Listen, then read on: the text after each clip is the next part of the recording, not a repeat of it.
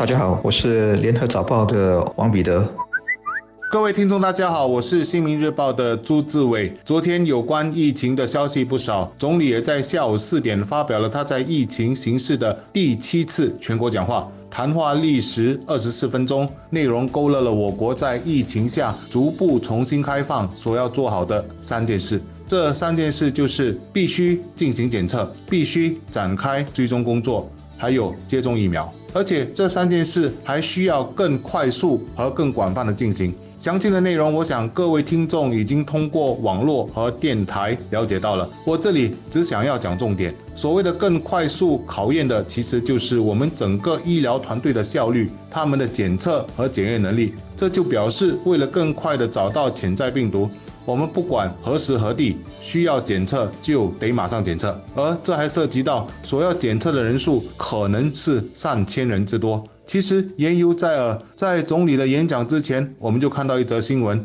紫义顺七十二街的第七百四十五座主屋，近期因为出现数起冠病确诊病例，卫生部会在今天和明天为整座主屋的居民进行免费的强制冠病检测。我相信为防后患，今后这样的检测将不会少。虽然劳师动众，但却是最为有效、能保障安全的做法。但这需要医疗团队投入多少资源和人力啊？在这点上，我必须为政府的效率以及说到就能做到的能力按一个赞。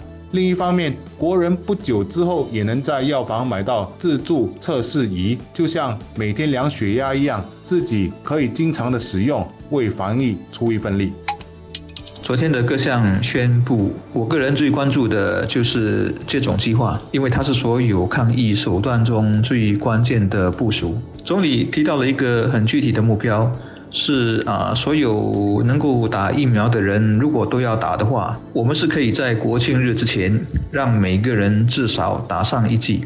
这离现在还有两个月多一些，到时我们基本上就可以达到群体免疫了。这会是一个里程碑，一个很值得骄傲的成就。当然，病毒会变种，也许以后还要打第三针，而且我们接种的当中一些人也还会感染冠病。